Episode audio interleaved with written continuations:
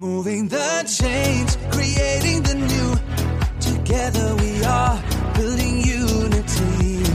Energiegeladene Interviews, spannende Brancheninsights und alles, was du zu New Work wissen musst. Der Business Podcast mit Kira Marie Kremer. Hello, hello, hello und herzlich willkommen zur neuen Folge New Work Now. Ich freue mich, dass ihr wieder dabei seid und vielen Dank für das ganze Feedback. Anscheinend hat euch das gut gefallen, was wir hier zustande gebracht haben, Tatjana und ich. Nicht nur die Folge, sondern auch das Ganze drumherum. Der Name kam gut an, das Cover wurde als moderner bezeichnet und die ganze Idee dahinter kommt so gut an. Mir wurde so viel gratuliert. Ich habe so viele Nachrichten bekommen. Es freut mich natürlich sehr. Und es freut mich auch, das merke ich anhand der Bewertungen, dass wir ganz viele neue ZuhörerInnen gewonnen haben. Also herzlich willkommen an alle neuen New Work Now HörerInnen. Und heute begrüße ich die bis jetzt meisten GästInnen in meinem Podcast auf einmal. Und zwar sind es vier Personen. Ja, ihr habt richtig gehört. Es sind Felicitas Birkner, Maren Heimhof, Dr. Holger Schmidt und Dominik Fahrer. Vielleicht kennt ihr die Personen nicht. Ich kannte sie alle vorher nicht. Und ja, ich habe euch gesagt, es gibt ähm, die Möglichkeit, sich hier auch vorzustellen und in den Podcast reinzukommen. Und Dominik war der Erste, der das gemacht hat. Und Dominik hat mir irgendwann bei LinkedIn geschrieben und meinte so, Kira, ich habe ein paar coole Leute für dich und ich habe ein cooles Thema. Und ich so, okay, lass uns austauschen, lass mal quatschen. Und wir haben uns darüber unterhalten. Und zwar ist es so, dass die vier Herrschaften, die ihr jetzt nachher hört, mit noch vielen weiteren Herrschaften, ich glaube insgesamt sind es 30 ungefähr, ein Buch schreiben. Und zwar geht es um das Thema HR, also Personalwesen, Human Resources oder, ja, ihr werdet nachher auch eine Frage dazu hören von mir, Human Relations. Und ich fand das Thema am Anfang so, okay, ja, ich weiß, dass es HR braucht und das wichtig ist und Recruiting auf jeden Fall wichtig ist gerade. Aber wie genau ist das für die breite Masse rüberzubringen und wie genau schreibt ihr dieses Buch und was ist da drin interessant und bla bla bla. Und dann haben wir die Folge aufgezeichnet und Leute, ich war danach so perplex und so happy, dass Dominik sich selber quasi vorgeschlagen hat. Also vielen Dank nochmal, Dominik. Das ist eine wundervolle Folge geworden. Was Holger Schmidt mit dem Gründer von Amazon, also Jeff Bezos, zu tun hat, hört ihr unter anderem in dieser Folge. Wie Fujitsu New Work in Projekten lebt und äh, auch vieles voranbringt, hört ihr ebenfalls in der Folge.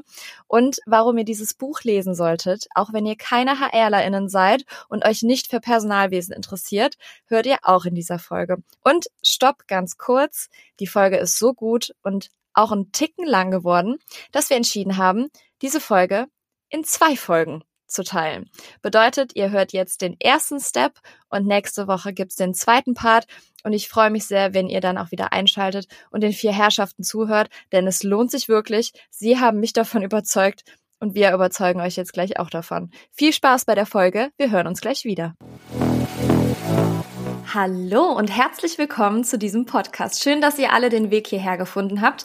Es freut mich riesig, dass es geklappt hat.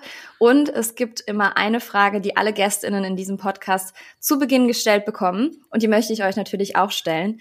Lieber Dominik, wir hatten Kontakt bezüglich dieser Folge und ich dachte mir, okay, dann fang du doch einfach mal an. Womit hast du dein erstes Geld verdient? Ja, habe ich im Vorfeld nochmal überlegt. Ganz ehrlich, ich glaube, ich habe mein erstes Geld damit verdient, dass ich Michael Jackson-Imitator war. Was? okay, das, das ist gut, was ich jetzt hier hatte. Also ich habe äh, früher fand ich Michael Jackson ziemlich cool. Wir hatten noch so einen Betamax Videorekorder und ich habe echt, weil das gab's keinen so einen, so Slow Motion oder sowas, habe ich mit äh, Stopp, Rückspulen, Stopp, Rückspulen, habe ich äh, nach und nach mir die Schritte auf äh, gelernt sozusagen und irgendwann hatte ich dann einen Agenten und bin als Michael Jackson Imitator durch die Lande gezogen. Ach, wie cool. Machst du das heute auch noch? Nur vor den Kindern. oh, sehr schön. Wirklich, ich muss sagen, also diese Frage finde ich immer ganz cool und du hattest bis jetzt die wirklich beste Antwort. Also ich, Echt, okay. ja, ich habe schon viel gehört hier, aber das ist wirklich sehr cool. Liebe Maren, wie war es bei dir? Womit hast du dein erstes Geld verdient? Das kann ja jetzt tatsächlich gar keiner mehr toppen hier. Ähm, ja, ich stehe seit Kindesbeinen auf dem Tennisplatz. Ähm, ich bin mit zwei Jahren schon auf die Asche geschickt worden und äh, ja, diese Energie habe ich mitgenommen und habe dann für Kinder ähm, Sommerferiencamps gestaltet und Babysitting gemacht. Schön. Wie war es bei dir, Holger? Ja, ich habe ähm, schon relativ früh angefangen, für Zeitungen zu schreiben. Das war bei mir damals die Rheinzeitung in Koblenz und da habe ich für das, unser Lokalblättchen über lokale Veranstaltungen geschrieben, lokale Konzerte und sowas. Und äh, ja, hat mich bis heute geprägt. Cool, wie alt warst du? 17. Wow, auch schon früh begonnen. Wie war es bei dir, Felicitas?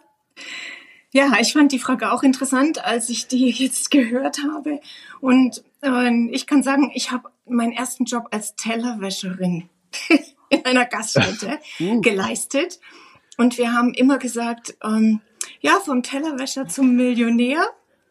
Und das ist tatsächlich gelungen.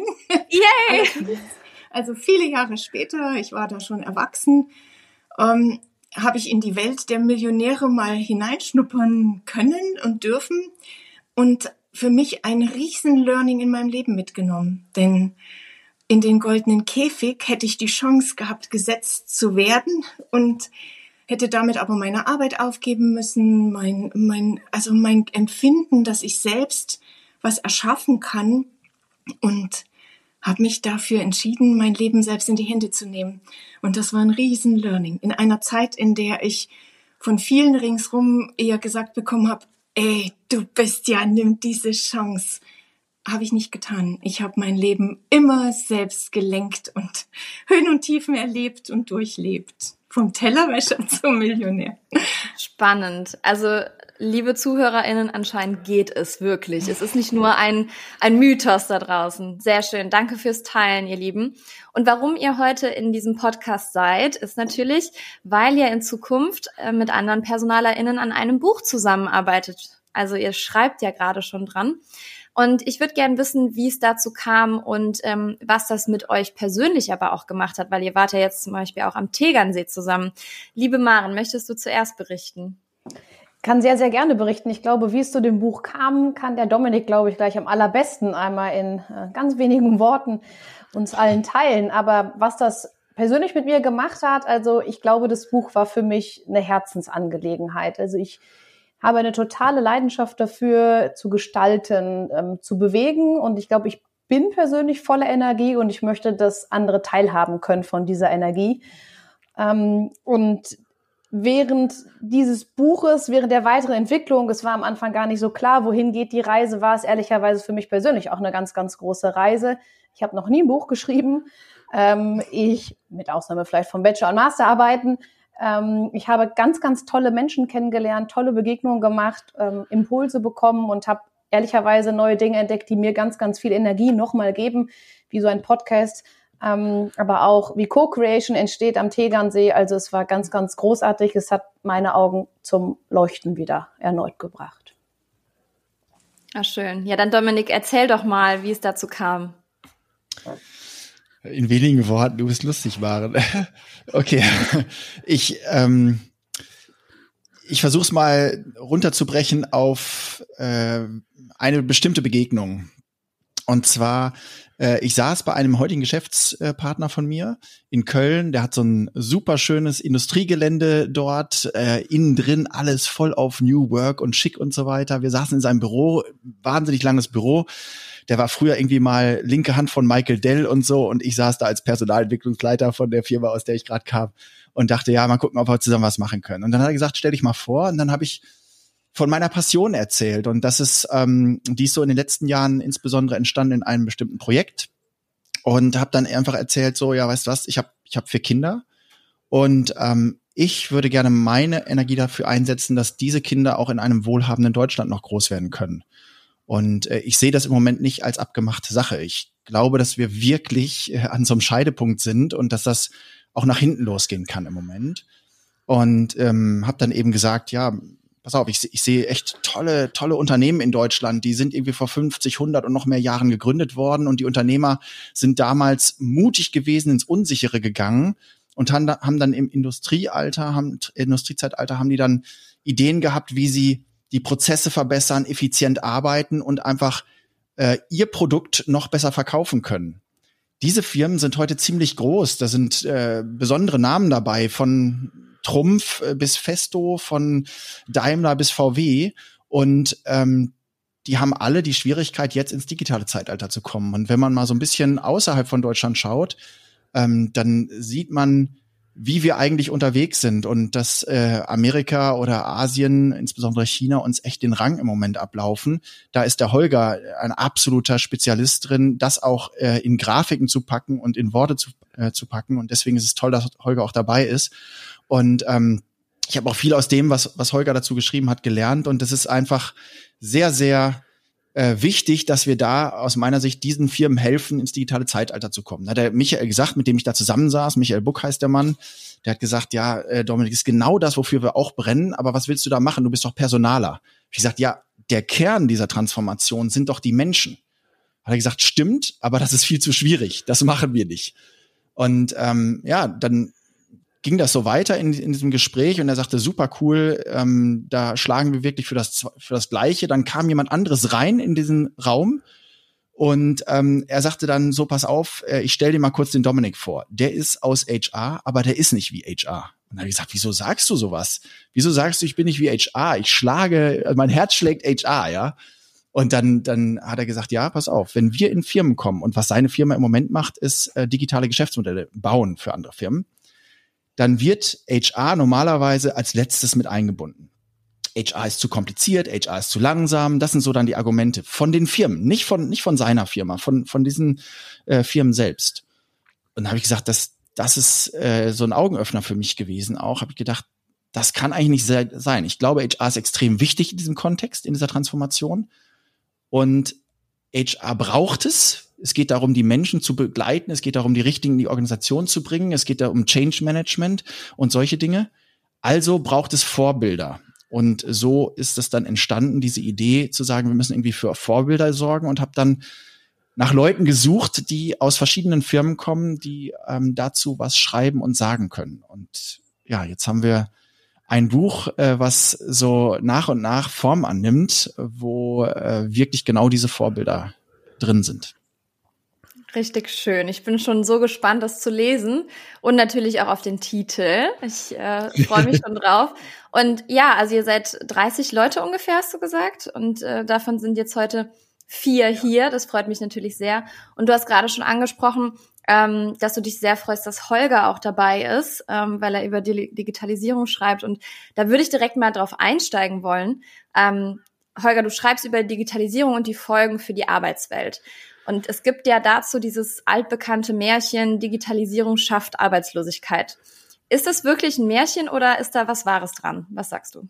Nein, das ist äh, äh ein ganz klares Märchen, ähm, weil wir festgestellt haben, dass die Unternehmen, die sich am schnellsten digitalisieren und auch die Volkswirtschaften, die sich am schnellsten digitalisieren, eigentlich die sind mit den geringsten Arbeitslosenquoten. Natürlich gibt's auf der einen Seite erstmal, wenn wir jetzt Automatisierung einführen und, und eine Fabrik voller Roboter hinstellen, äh, arbeiten da weniger Menschen, das ist klar, aber dafür entstehen, entstehen an anderen Stellen wieder mehr Arbeitsplätze, sodass eigentlich heute überhaupt keine, keine, äh, kein Zusammenhang mehr besteht. Im, Im, Gegenteil, Automatisierung und sowas ist notwendig, um unseren Wohlstand zu erhalten, weil wir natürlich in eine demografische, äh, demografischen Wandel hineinwachsen, der wir immer weniger Arbeitskräfte zur Verfügung haben in den nächsten Jahren. Das ist absehbar und wir müssen automatisieren, wir müssen digitalisieren, um diese Lücke zu füllen. Insofern ist das, glaube ich, ein Thema, das, das sehr oft missverstanden wird und äh, da müssen wir uns, glaube ich, viel weniger Sorgen machen, sondern eher nicht über zu viel Digitalisierung, sondern über zu wenig Digitalisierung aus Sicht der Arbeits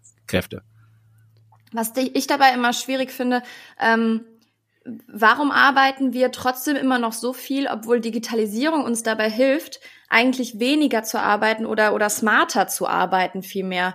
Also da verstehe ich das Ganze nicht, auch im New Work-Gedanken, dass man immer noch diese 40-Stunden-Woche machen muss, obwohl so viele digitale Tools da sind, die uns das Leben und das Arbeitsleben erleichtern ähm, und dann in den Köpfen einfach noch drin ist, wir müssen 40 Stunden arbeiten, weil das macht man ja schon immer so. Also hast du da eine Meinung zu?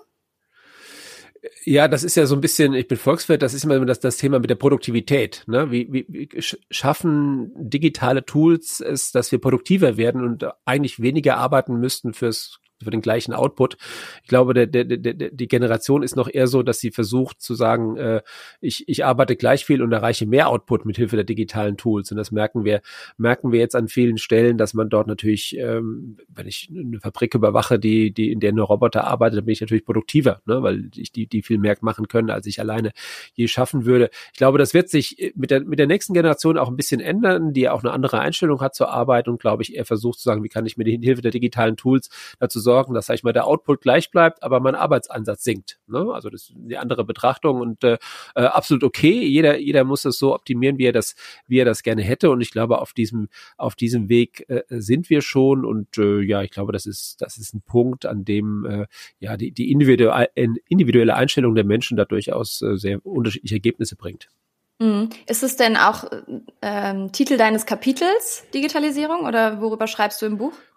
Genau, ich bin ja der Exot in der Runde. Ich bin kein, kein HRler, sondern ich äh, schreibe am, am, Anfang darüber, wie Digitalisierung die Arbeit verändert. Also einerseits, äh, also wie die großen Trends, wie zum Beispiel Automatisierung, wie wird das dazu führen? Wir brauchen Automatisierung, wie gesagt, um einfach äh, überhaupt sozusagen die demografische Lücke füllen zu können, wie auch neue Geschäftsmodelle dafür sorgen, dass es ähm, ja andere Wettbewerbsverhältnisse gibt, dass plötzlich andere Unternehmen und andere Länder an der Spitze stehen. Das ist etwas, was äh, mir persönlich im Moment durchaus Sorgen bereitet, dass wir in Deutschland sehr, sag mal, defensiv an, die Thema, an das Thema Digitalisierung rangehen. 90 Prozent der, der Menschen hierzulande sagen, also von, von 100 Prozent sind 10 Prozent, die digital Treiber sind, die sagen, ich will da was verändern. 40 Prozent sagen, okay, ich gehe den Weg mit ähm, wenn die anderen vorangehen und 50 ähm, Prozent sagen, ach, eigentlich will ich gar nicht, dass sich irgendwas ändert. Und äh, aber die Arbeitswelt ändert sich, die, die wartet nicht auf uns. Und das ist so ein Punkt, den ich auch besser verstehen will in, in, in dieser Runde mit den, mit den ganzen HR-Lern. Wie kann man denn die Menschen begeistern dafür? Wie kann man sie mitnehmen auf diesem Weg? Und warum ist, äh, wie kann man es schaffen, dass Digitalisierung nicht irgendwie so, so ein bisschen lästig ist, sondern dass man Spaß und Freude daran hat? Spannend, ja. Also der Exot in der Runde. Ich bin schon gespannt auf eure Kapitel. Und liebe Felicitas, du ähm, schreibst ja auch mit und bist ja als Teil auch von Fujitsu da. Ähm, wie lautet denn dein Kapitel? Wie lautet der Titel deines Kapitels? Also ich schreibe äh, an zwei Kapiteln mhm. und das ist mir eine Herzensangelegenheit zu alledem, was jetzt schon äh, geäußert wurde in der Runde weil ich persönlich meine, HR hat hier extrem viele Herausforderungen und nicht nur HR, das sind alle. Also wir alle als Menschen in einer Gesellschaft, als Menschen in, in einem globalen Netz verbandelt mit vielen, vielen anderen ringsrum, mit den unterschiedlichsten Risiken, denen wir uns stellen müssen. Aber jedes einzelne Unternehmen ist hier gefordert, sich so gut aufzustellen, wie es nur möglichst kann, um Human Resources bestmöglich in das eigene Unternehmen zu integrieren, um Menschen im digitalen Wandel passend mitzunehmen, um die passenden Talente äh, vorzubereiten. Und mit Talente meine ich alle Potenziale. Das heißt, jeder von, von uns Menschen kommt mit bestimmten äh, Kompetenzen und braucht für den digitalen Wandel ganz, ganz neue Kompetenzen. Und die müssen nicht unbedingt alle nur technischer Art sein, sondern die müssen auch das Verständnis mitbringen, im Veränderungsprozess sich zu öffnen, mitzuwachsen, sich auch mit zu ändern und den neuen Anforderungen gerecht zu werden.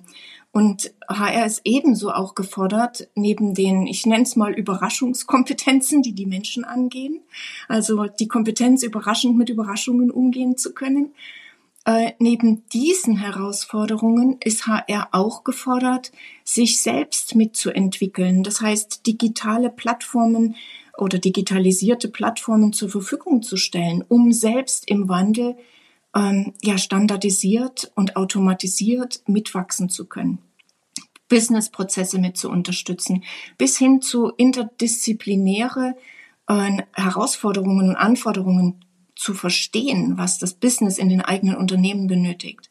Und in diesem Zusammenhang habe ich mich entschieden, zwei Artikel beizutragen. Der eine Artikel beleuchtet ein Beispiel aus der Praxis von Fujitsu in der wir seitens HR in dem digitalen Transformationsprozess massiv gefordert sind, uns anzuschauen, welche Rollen, welche Verantwortlichkeiten, welche Fähigkeiten, welche Fertigkeiten brauchen Menschen in den heutigen, aber auch in den zukünftigen Rollen und Aufgabenbereichen, Da verändert sich sehr, sehr, sehr viel. Ich muss mit ganz anderen Dingen umgehen können und dem gewachsen sein. Und so haben wir eine unsere komplette Rollenstruktur überarbeiten müssen. Das heißt, eine Stellenarchitektur entwickeln müssen, die dem heutigen und zukünftigen Anforderungen gewachsen sind und auch mitwachsen kann. Das heißt, wo wir jährlich gefordert sind, da haben wir auch ein eigenes Team dafür, was hinschaut, äh, in Co-Creation mit allen Gremien, die in den Unternehmen existieren. Was muss getan werden? Welche Stellschrauben sind erforderlich, um die Potenziale und die Persönlichkeiten in einem Unternehmen mitzuentwickeln? Und der zweite äh, Blick, und das eine ist also Fujitsu Rule Framework. Wie sind wir an so eine neue Stellenstruktur herangegangen? Aber was ist das Learning daraus? Und das Learning war Co-Creation. Die Marin hat vorhin schon das Wort benutzt die Bedeutung, und das war für uns jetzt erstmalig ein, ein Erleben von HR, vom ersten Moment an alle Gremien vom ersten Moment an einzubinden und mit allen gemeinsam, sei das aus dem Business, sei das aus dem Aufsichtsrat, sei das aus dem Betriebsrat, es aus unterschiedlichsten Gremien Menschen zusammenzubringen, die wiederum auch Experten mit dazu holen und in Co-Design Thinking Prozessen gemeinsam das Setup sichern und das Rollout sichern. Und wir sind so erfolgreich gewesen und deshalb habe ich es als Beitrag auch mit reingebracht in das Buch, dass wir innerhalb von neun Monaten eine solche Stellenarchitektur in Deutschland als Pilot umgesetzt haben, ausgerollt haben und die Menschen auch mitgenommen haben dabei und dass wir in dem zweiten Schritt global gesehen jetzt Fujitsu Japan die Entscheidung getroffen hat, das Ganze auch global zu nutzen und jetzt auszurollen und in die Umsetzung gegangen ist. Dieser Podcast wird von Werbung finanziert und treue New Work Now HörerInnen kennen unseren heutigen Werbepartner bereits. Es ist Open Up. Und ihr wisst, dass mir mentale Gesundheit sehr am Herzen liegt und natürlich auch die Förderung mentaler Gesundheit am Arbeitsplatz. Und Open Up begleitet mich schon länger und viele von euch kennen Open Up schon. Doch für diejenigen, die es noch nicht kennen, hier einmal eine Info. Zwei Drittel aller Arbeitnehmenden wissen nicht, an wen sie sich mit mentalen Herausforderungen wenden können. Und das, obwohl 30 Prozent aller Fehlzeiten mit dem mentalen Wohlbefinden zusammenhängen. Und hier kommt jetzt Open Up ins Spiel. Denn Open Up ist die 360-Grad-Lösung für das mentale Wohlbefinden. Und hiermit bieten schon mehr als 1500 Unternehmen ihren Mitarbeitenden die Möglichkeit, ihre Widerstandsfähigkeit zu stärken, Stress abzubauen und ihr volles Potenzial auszuschöpfen. Von Einzel- und Gruppensitzungen mit PsychologInnen bis hin zu Check-ins und selbstgesteuertem Lernen. Mit Open Up bietet ihr eurem Team die Unterstützung, die es verdient, jederzeit und überall verfügbar. Und wenn ihr jetzt eure Mitarbeitenden dabei unterstützen wollt, an ihrem Wohlbefinden zu arbeiten, produktiver zu sein und weniger Fehlzeiten zu haben, dann geht auf openup.de slash Unternehmen und erfahrt, wie OpenUp eure Organisation unterstützen kann. Der zweite Beitrag, der geht um den Menschen an sich.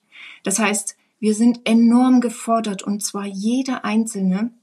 Denn was nützen uns neueste und modernste Infrastrukturen, was nützen uns all die digitalisierten Prozesse, wenn wir Menschen, und zwar über alle Generationen hinweg, nicht nur die Jungen, sondern auch die ältere Generation, nicht in der Lage sind, damit umzugehen.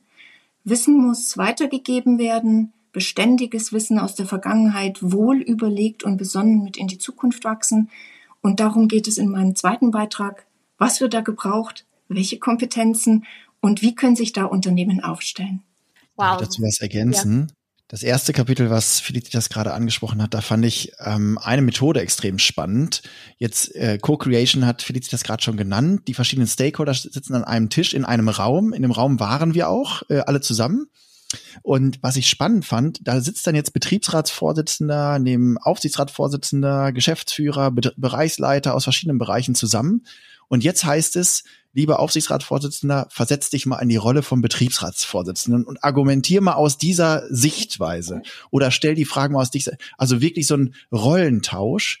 Das ist nur so eine Kleinigkeit, aber hat eine Riesenwirkung gehabt. Und ich glaube, das waren so, so Momente, wo dann auch dieses, Gemeinsame erst entstanden ist, wo man gesagt hat, okay, das können wir auch schnell zusammen, zusammen überhaupt schaffen in dieser Kürze der Zeit, weil wir einen gemeinsamen Blick drauf haben und nicht gegeneinander, sondern miteinander. Sehr schön, dass du das ergänzt. Wir hatten ja auch die Hüte an unserem allerletzten Tag am Tegernsee. Ja. Die Hutvariante deshalb genutzt, um uns mal unterschiedlich auch in die verschiedenen Positionen zu versetzen und zu überlegen, wie könnte das Buch heißen. Also alleine ja.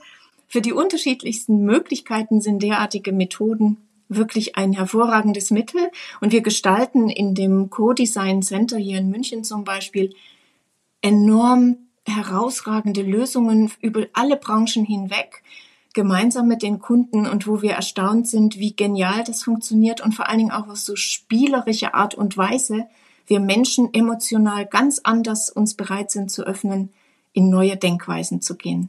Ich äh, wirklich, ich möchte jetzt schon eure äh, Kapitel haben. Ich möchte jetzt schon mal reingucken und lesen. Das ist ja richtig cool. Und ich glaube, da kann äh, jedes Unternehmen sehr viel von mitnehmen und aber auch jede Einzelperson. Also es ist ja auch so, dass ähm, die Zukunft unserer Arbeitswelt nicht nur von Unternehmen vorangeführt wird, ne, sondern auch jede Einzelperson ihren Beitrag dazu beitragen muss. Ähm, deswegen freut es mich sehr. Und äh, am Ende werde ich auch nochmal fragen, wo man denn und wann man denn das Buch auch nochmal erwerben kann, ähm, wenn ihr schon so gut anteasert hier. Jetzt noch einmal zu dir, Maren. Seit Oktober hast du eine neue Position bei ThyssenKrupp und ähm, erstmal herzlichen Glückwunsch dazu. Deine langjährige Erfahrung in der Zusammenarbeit mit Menschen bedeutet natürlich auch, sich auf diverse unterschiedliche Persönlichkeiten einzulassen. Und gab es da einen Moment in deiner Karriere, der dich besonders geprägt bzw. bewegt hat? Ich glaube, ich kann es nicht auf einen Moment tatsächlich zusammenfassen, ähm, weil es für mich immer Momente gewesen sind, wo Nähe entstanden ist. Nähe und ich glaube Vertrauen, was sich gebildet hat, entweder weil es mir im Vorhinein gegeben worden ist, als Beispiel junge Frau in eine, früh in eine Führungsrolle zu kommen. Das war ein Vertrauensvorschuss, den ich bekommen habe.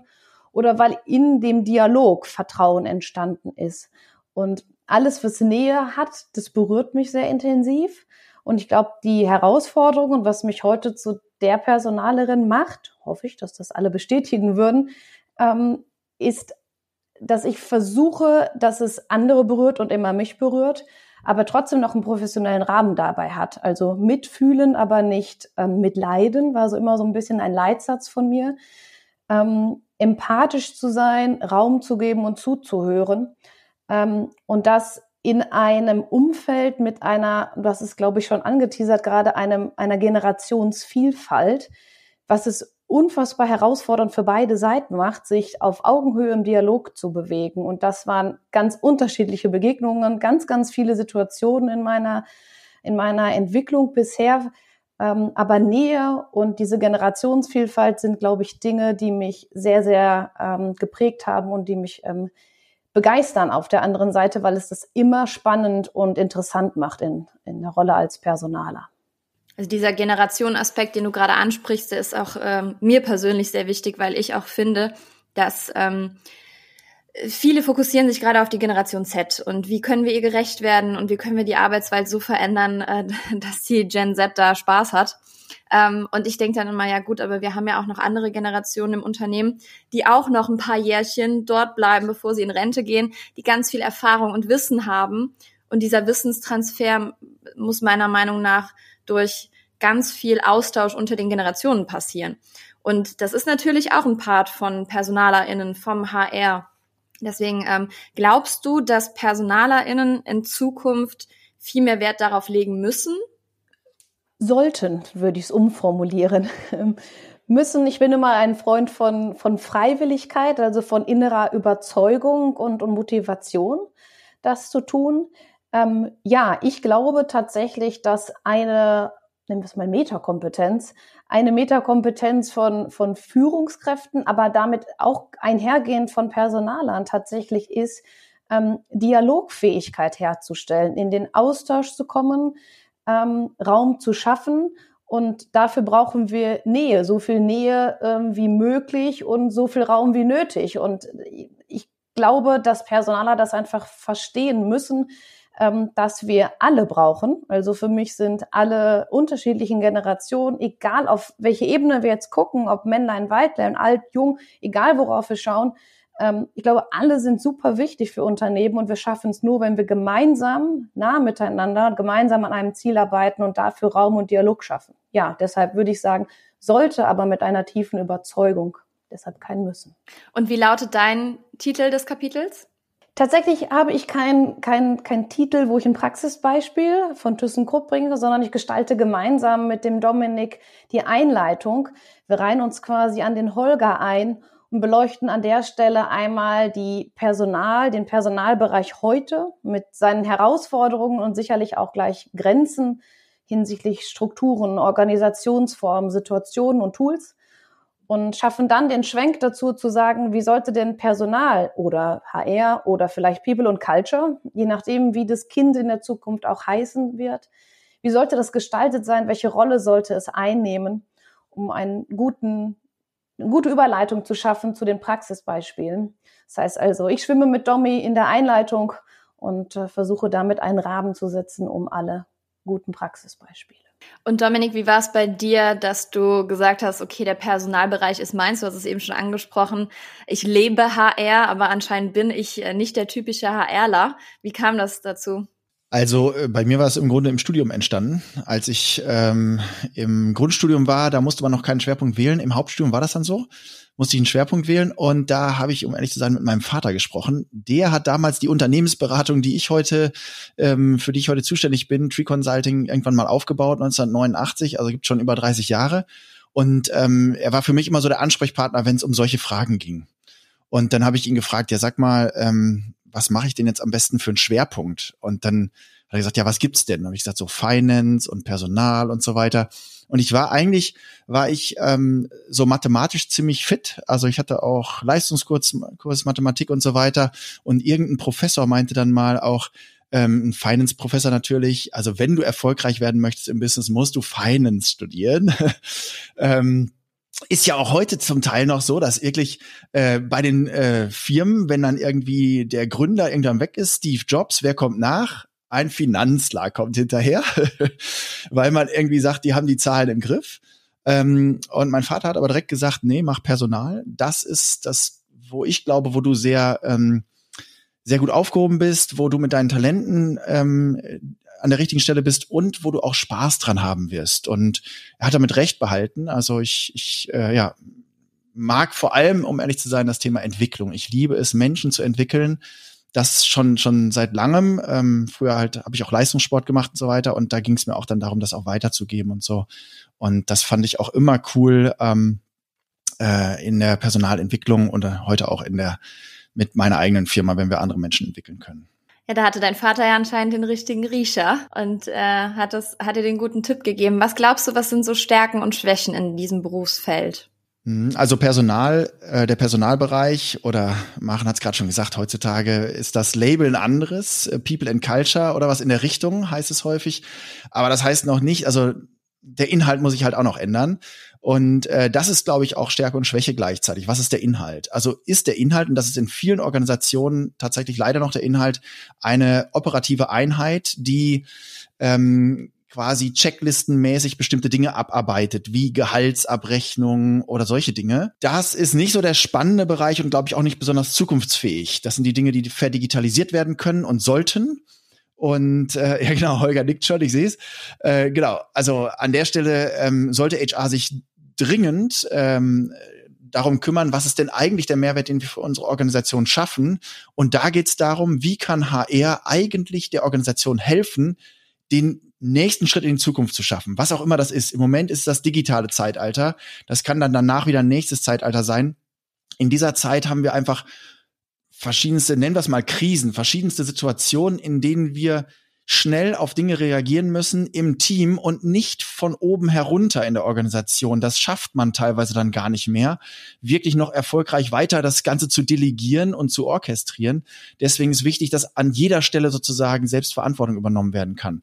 Und wenn ein HR-Bereich das unterstützt, diese selbstverantwortlichen, kreativen Teams, das zu schaffen bezogen auf welche Kompetenzen brauchen die Menschen, aber auch welche Strukturen und Prozesse müssen dafür entwickelt werden. Dann ist HR an einer, einer super Stelle unterwegs, extrem strategisch unterwegs und dann auch extrem zukunftsfähig.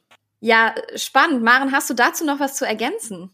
Ja, tatsächlich lag es mir schon äh, kurz auf der Zunge, aber dann brachte der, der Dominik genau das richtige Stichwort Strategie. Ähm, ich glaube tatsächlich, dass es eine Chance und Herausforderung zugleich für HR ist, strategischer Partner zu werden. Ähm, heute haben wir die Rolle, in vielen Organisationen glaube ich nicht. Dieses proaktive, gestalterische nah dran sein. Dominik hat es auch ähm, in seiner Einleitung gebracht, zu sagen, ähm, wann wird HR, People and Culture, eingebunden. Ich glaube, das ist gleichzeitig auch die Herausforderung, sich mit mit an die erste Linie zu bringen, proaktiv tatsächlich zu sein, proaktiv vorausschauend zu handeln und vor allen Dingen auch mal Mut zu beweisen, in die Unsicherheit zu gehen. Wir werden nicht mehr alles planen können, äh, vorhersehen können und da einfach Mut beweisen, da reinzugehen, gestalten zu wollen, bewegen zu wollen und die Ungewissheit quasi mitzugestalten. Ich glaube, das ist eine Herausforderung, mit der sich HR in der Zukunft auseinandersetzen muss. Holger, ist es denn so, du bist ja Dozent ähm, für Digitalisierung. Ist es da so, dass man da auch eine Brücke schlagen kann zum HR-Bereich?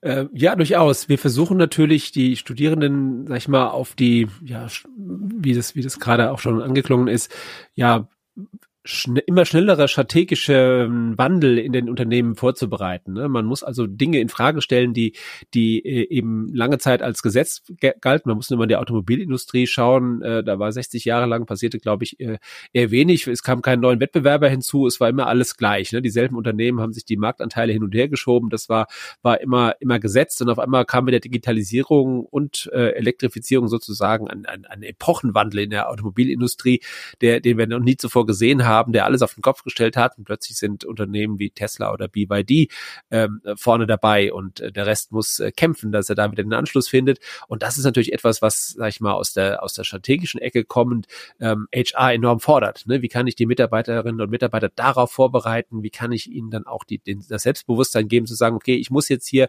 muss jetzt hier äh, anders herangehen, ich kann nicht immer dasselbe machen wie bisher, sondern ich muss sozusagen den Rahmen aufbrechen und äh, auch über neue Geschäftsmodelle nachdenken. Das ist eine etwas, was wir gerade in der digitalen Welt äh, sehr deutlich sehen, dass äh, vor allem die Geschäftsmodelle sind, die am Ende den Erfolg ähm, ausmachen. Und da muss man natürlich auch anders herangehen und, und, und freier denken können, als man das bisher äh, 0815 äh, vielleicht gewohnt war. Und das ist etwas, was wir auch versuchen zu vermitteln, dass man, dass man mit diesem frischen Denken dann eben auch mal äh, ja Mauern einreißen muss in Unternehmen.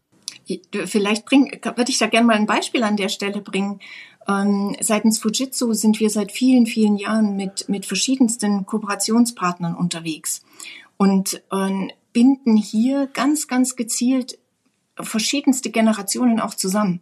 Und zwar in alle äh, Bereiche, also sei das ein Finance- und Controlling-Bereich oder sei das Marketing, bis hin in die Entwicklung oder in die Produktionsbereiche und auch an Top-Themen. Also ich selbst habe zum Beispiel äh, ein Projekt mitgeleitet, wo wir Aus, Ausrufe machen an Universitäten und Studentengruppen zusammenbrachten, zum Beispiel von der Uni Wien. Die haben an unserem neuesten Quantum Computing äh, Projekt mitwirken können, um Use Cases und Szenarien für die Zukunft mitzugestalten und zu entwickeln.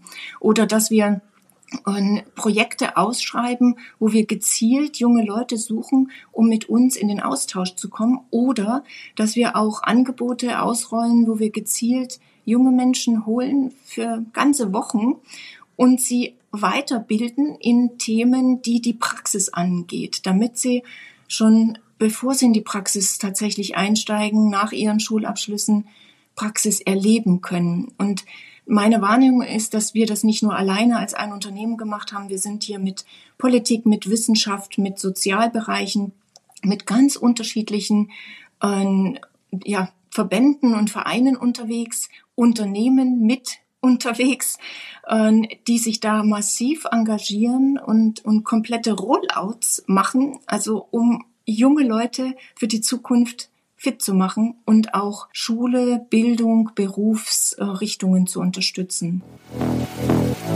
So, ihr Lieben, das war Teil 1 und nächste Woche geht's weiter mit Teil 2. Und glaubt mir, es bleibt spannend und wird noch so ein Ticken spannender sogar. Also es lohnt sich wieder einzuschalten. Und für alle neuen ZuhörerInnen, die jetzt äh, dabei sind, möchte ich kurz nochmal das Konzept erläutern. Und zwar ist es so, dass ich hier bei New Work Now entweder selber eine kurze Folge, eine kurze knackige Folge mache für euch mit meinem Wissen zu New Work oder aber spannende Gästinnen zu diversen Themen einlade.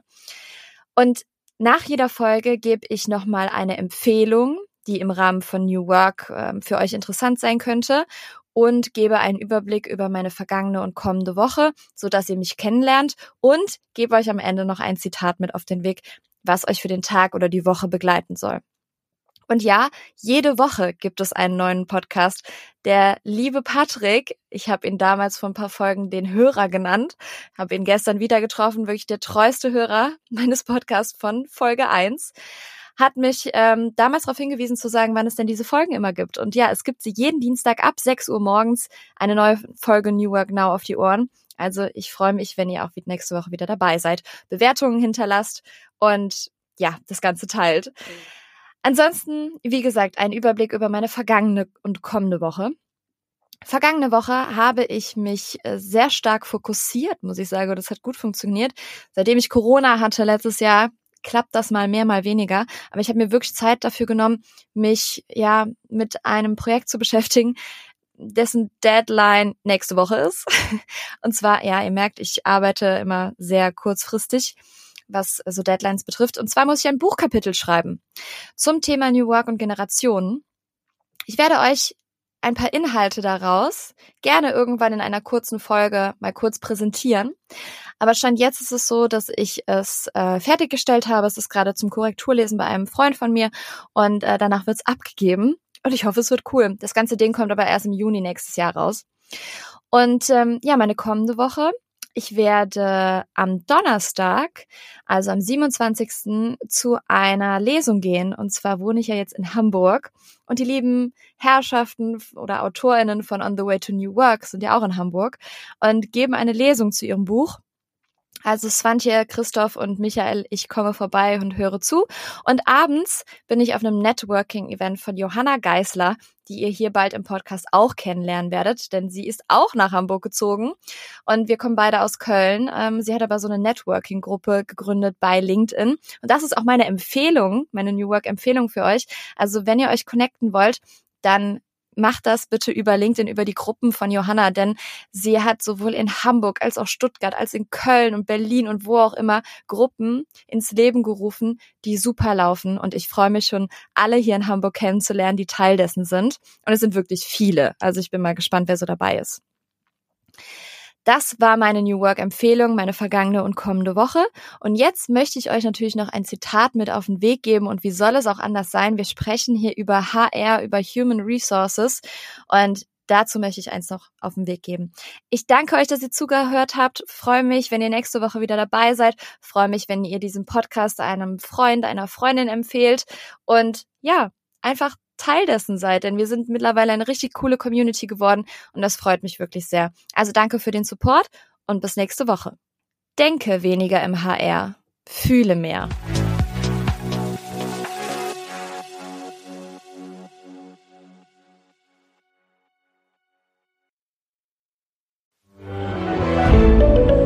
Ein Podcast von Funke.